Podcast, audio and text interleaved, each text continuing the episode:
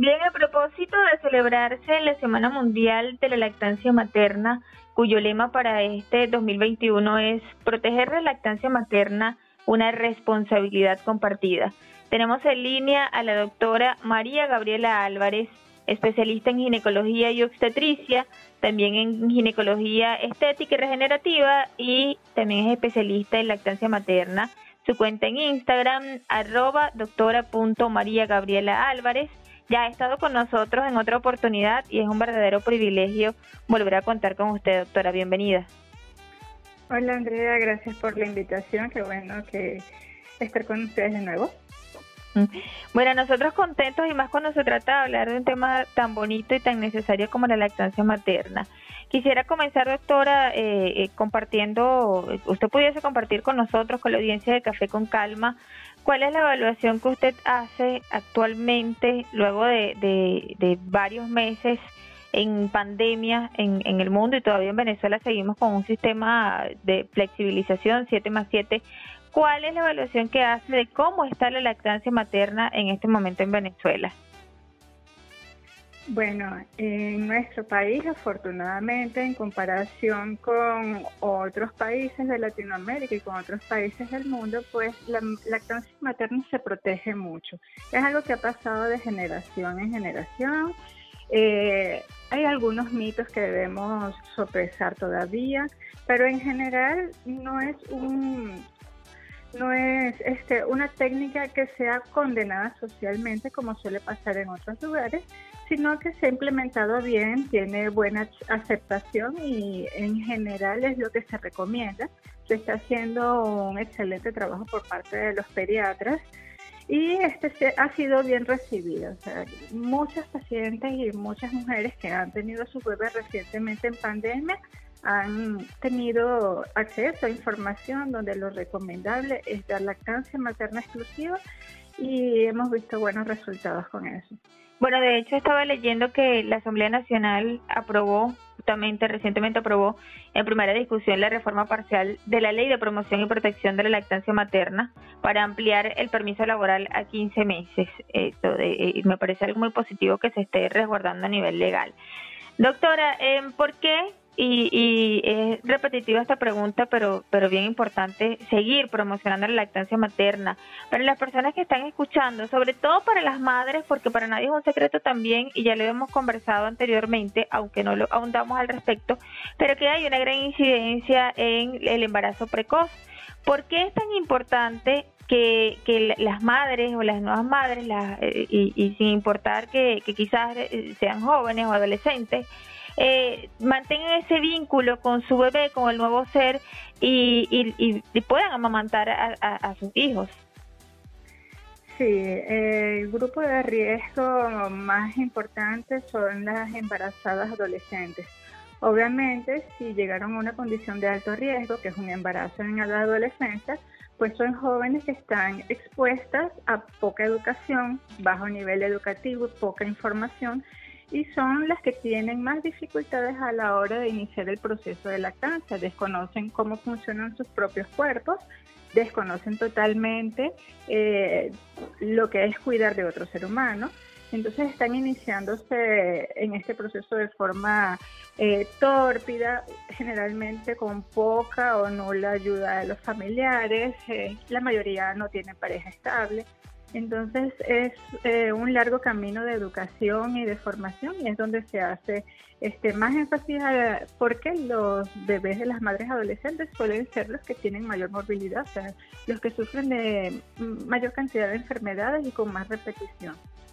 Fíjese que yo no había, quizás no me había detenido a pensar en, en este aspecto, que ciertamente las madres adolescentes no cuenta con el apoyo, con, con la información requerida. Y eh, yo quisiera hacer un, eh, o énfasis más bien, doctora, el, en el papel que juega la sociedad, porque lo estoy pensando y lo estoy, eh, estoy tratando de colocarme en el estado, en el lugar de esas madres adolescentes que, que simplemente con el, el, hecho de ya, ya mostrar el estado de su embarazo, de mostrar su vientre, pueden ser rechazadas, pueden ser excluidas y entonces también ocurre cuando van a amamantar a sus bebés quizás no, se, no, son vistos de una forma tan común o normal como madres ya más maduras. ¿Cuál es el llamado que usted le hace como especialista en el área a la sociedad en general, quizás para que seamos más empáticos con estas madres jóvenes.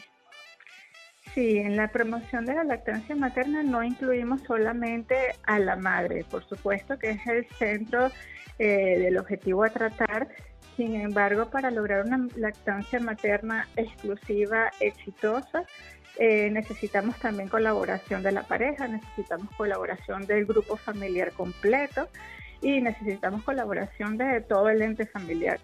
Eh, la sociedad, el medio donde se desenvuelve, el apoyo en los planteles educativos, el apoyo en sus sitios de trabajo para que pueda ser exitosa. Entonces es un trabajo conjunto con las políticas de salud, con el Estado, todo está involucrado para que esto pueda ser este, beneficioso y lograr que los niños, simplemente que los niños y las madres se enfermen menos y haya menos mortalidad. ¿Cuáles serían las condiciones ideales para que una madre amamante a su bebé de la mejor manera? Bueno, lo ideal es que al momento del nacer eh, en los sitios, en los centros hospitalarios, eh, se inicia con el sistema del apego precoz, que generalmente no se aplica. Todavía vemos en muchos centros de salud que existen los retenes, el retén sano, el retén patológico, y la idea es que ese sistema de eh, separar a la madre del bebé para probar tolerancia oral con otras fórmulas, con soluciones, con otros medios, ese sistema debe ir este, eh, decayendo. Ya lo ideal es que sea el apego precoz, nace el bebé e inmediatamente va para el pecho de su mamá a recibir la lactancia, a recibir los estímulos eh, olfativos, táctiles, visuales que hagan que se produzca, se produzca la bajada de la leche. Eso se necesita en cuanto al apoyo del sistema de salud, las políticas. Por otro lado, una de las principales críticas que hacía era el permiso laboral.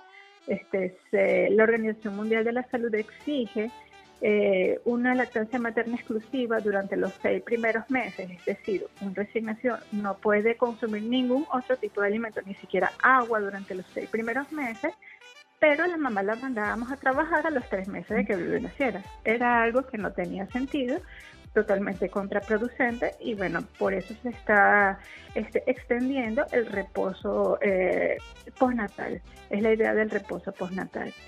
Eh, y aparte de eso, las campañas de información, tanto para este, el padre del bebé, eh, para los familiares que están atendiendo este, eh, a la madre en sus primeros días de cuidado y a la sociedad en general. Bien, hablemos de los beneficios para el bebé de recibir la lactancia, de, de, que usted lo acaba de comentar, que desde el primer momento, el momento de su nacimiento, tenga ese vínculo con su madre, ¿cómo influye en el desarrollo del nuevo ser? Mira, la lactancia se le conoce como la primera inmunización o la primera vacuna. Eh, la primera leche que recibe un recién nacido, que es el calostro, es una sustancia por lejos blanquecina o líquida, es una sustancia espesa, amarillenta, que es rica en inmunoglobulinas, en anticuerpos. Allí van a transmitirse de la madre hacia el, hacia el bebé recién nacido eh, anticuerpos contra todas y cada una de las enfermedades que ha padecido la mujer antes de la concepción. Entonces imagínate la cantidad de anticuerpos que recibe, que es imposible de eh, duplicar en una fórmula láctea a base de leche de vaca. Entonces, eh, el principal beneficio es que protege al bebé contra la mayoría de las enfermedades del recién nacido y de la primera infancia. Aparte de eso, bueno, va a ser, como no se va a enfermar, va a ser un bebé que va a meritar menos consultas con el pediatra, eh, menos medicamentos, eh, un bebé que va a ganar peso eh, en base a las sustancias que sí necesitan, no en base a azúcar o a carbohidratos o harinas. Van a ser bebés con mejor coeficiente intelectual cuando sean niños más grandes, van a aprender mejor en, el, en la escuela van a tener mejor rendimiento y se conoce que incluso de adultos van a tener trabajos que generen más ganancia económica. Así que se, eh, dice que pues fomenta la inteligencia. Aparte, pues que el bebé crece eh, con un vínculo hacia su madre mucho más apegado, eh, con la temperatura corporal regulada. Y en general, pues va a ser un bebé más sano y más tranquilo, va a dormir mejor, va a descansar mejor, va a sufrir menos de cólicos y con un desarrollo intestinal acorde a su edad usted está describiendo todos los beneficios y yo me estoy imaginando un bebé perfectamente sano, de esos que tienen un color de piel rosadito. He visto muchos y justamente las abuelas dicen, bueno, es que su mamá solamente lo amamanta, o sea, su mamá no le da fórmula y se puede notar grandemente la diferencia cuando Así es.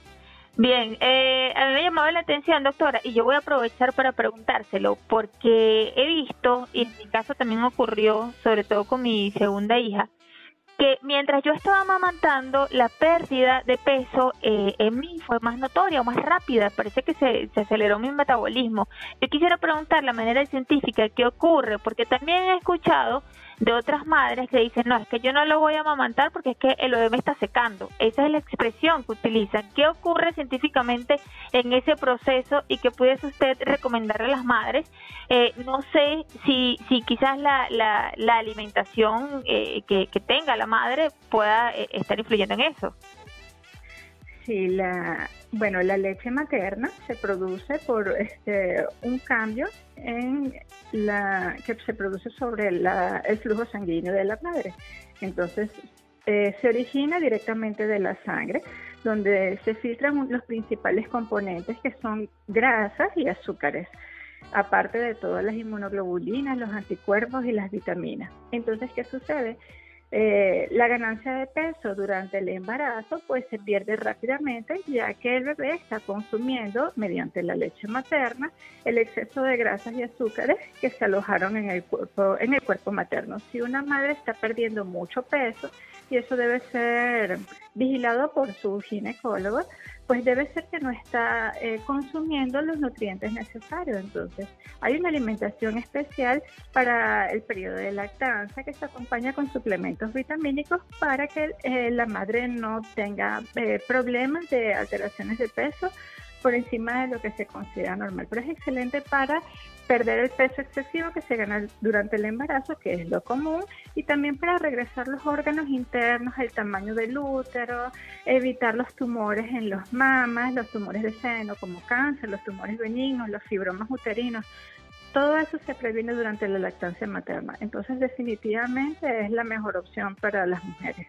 Es maravilloso, de verdad que yo estoy aquí feliz de poder escuchar todos los beneficios que usted nos está señalando y ojalá que muchas personas, que muchas madres y padres, porque qué bueno que usted también lo reafirmaba, que no solamente es una labor de la madre, no es solamente la madre, mírate, ese hijo es tuyo y, y tú eres la que tienes que amamantarlo, sino que es una tarea de todos. Bien. Así es.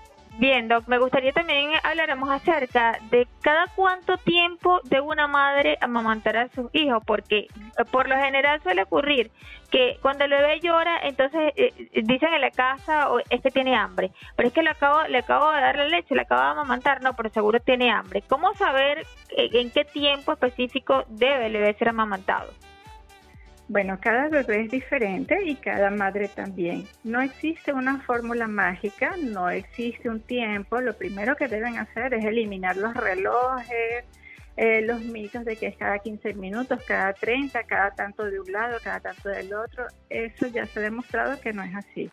La lactancia materna se llama exclusiva y a libre demanda. O sea, cada vez que el bebé tenga llanto de hambre, hay que darle de comer. Entonces, ¿cómo sabemos cuál es el llanto de hambre? Eso solo lo va a reconocer su mamá. Ya va a saber cuando el llanto, tienen la habilidad de cada madre reconocer el llanto de su hijo, va a saber con el tiempo si este, tiene alguna incomodidad, alguna enfermedad, cuando es llanto de dolor y cuando es llanto de hambre. Entonces, generalmente el bebé lo que tiene es sed porque ellos, este, por tener una superficie corporal mucho más grande que la de un adulto, entonces se deshidratan más fácilmente. Entonces, la primera leche que sale siempre va a ser súper líquida, súper fluida, para calmar la sed del bebé. Inmediatamente el bebé se calma y entonces empieza a succionar más suave, que es cuando empieza a salir la leche más espesita para calmar el hambre. Entonces, no significa que el bebé quede con hambre, significa que él necesita esa carga nutricional con frecuencia. Y es a libre demanda, eso puede ser cada tres horas o cada dos o cada una, le va a gustar más un lado que el otro. Y eh, poco a poco, con la práctica, con paciencia, cada madre va a poder saber cómo, cómo le gusta a su bebé ser amamantado, en qué posiciones, cuál, en qué, cuál sería la mejor técnica para aplicar en él y cada cuánto tiempo. Solo hay que tener paciencia. Me encanta la aclaratoria que hace porque yo sé que, que muchas madres van a, a, a prestarle atención y aplicarlo porque suele ocurrir, yo, yo hablo desde mi experiencia, que las madres podemos decir, no, es que no es hambre, y, sí es cierto, podemos reconocerlo, pero qué bueno es, es saber que, que ya no existe ese, eh, eh, esa apreciación de que no es cada dos horas, sino que ciertamente hay una conexión entre madre e hijo. Bien, doctora, ya se nos está terminando el tiempo, pero quisiera finalizar pidiéndole unas recomendaciones finales para, para la madre y para la familia en general, porque yo usted hacía la aclaratoria y eso me gustó mucho, para, para continuar el, el proceso de lactancia y hasta qué edad, hasta qué, hasta qué tiempo debe el, bebé recibir la lactancia materna. Sí, bueno, lo primero que le recomendaría a las madres es que se eh, que han decidido dar lactancia materna, les recordaría que la leche materna siempre, siempre va a ser lo mejor para el bebé, aunque podría no ser el caso de que todas las madres puedan dedicarse a dar lactancia materna por algún, por diferentes circunstancias, ¿ok? Entonces, Recuerden que siempre va a ser lo mejor para el bebé y que siempre vamos a estarlas apoyando. Que se hagan de un grupo de apoyo. Existen, han surgido muchos grupos por WhatsApp, este, clubes de lactancia, donde otras madres van a compartir las experiencias y eso les va a ayudar a nutrirse mucho y a tener una visión un poco más crítica sobre todos los mitos que van a estar escuchando sobre la maternidad y la lactancia a lo largo de su vida, eh, que vengan de los vecinos, de los familiares, de los amigos, de las suegras, de las mamás. hay muchos mitos, tengan una visión crítica y hagan lo que su corazón y su instinto materno les diga. La lactancia materna debe ser exclusiva por orden del, de, de la Organización Mundial de la Salud exclusiva desde que el bebé nace hasta los seis meses de edad. A partir de los seis meses se complementa, es decir, se pueden iniciar alimentos con eh, que haya indicado su pediatra, generalmente papillas, frutas, ya bajo asesoría médica les irán diciendo, y van a continuar esa lactancia materna desde los seis meses, que le introducen otros alimentos, hasta los dos años de edad del bebé obligatoriamente. A partir de los dos años, entonces la madre puede decidir libremente en qué momento quiere ir suprimiendo la lactancia del bebé. Bien, le agradezco mucho por su tiempo y seguramente nos volveremos a encontrar en una próxima oportunidad. Siempre es un placer tenerla como invitada. Gracias a ti, Andrea. Un placer estar con ustedes. Bien, conversábamos con la doctora María Gabriela Álvarez, especialista en ginecología y obstetricia, también en ginecología estética y regenerativa y especialista en lactancia materna. Su Instagram, para que ustedes por favor la sigan y disfruten de todo el material que ella constantemente está publicando, doctora.maría Gabriela Álvarez. Nosotros avanzamos con música y en minutos regresamos con más.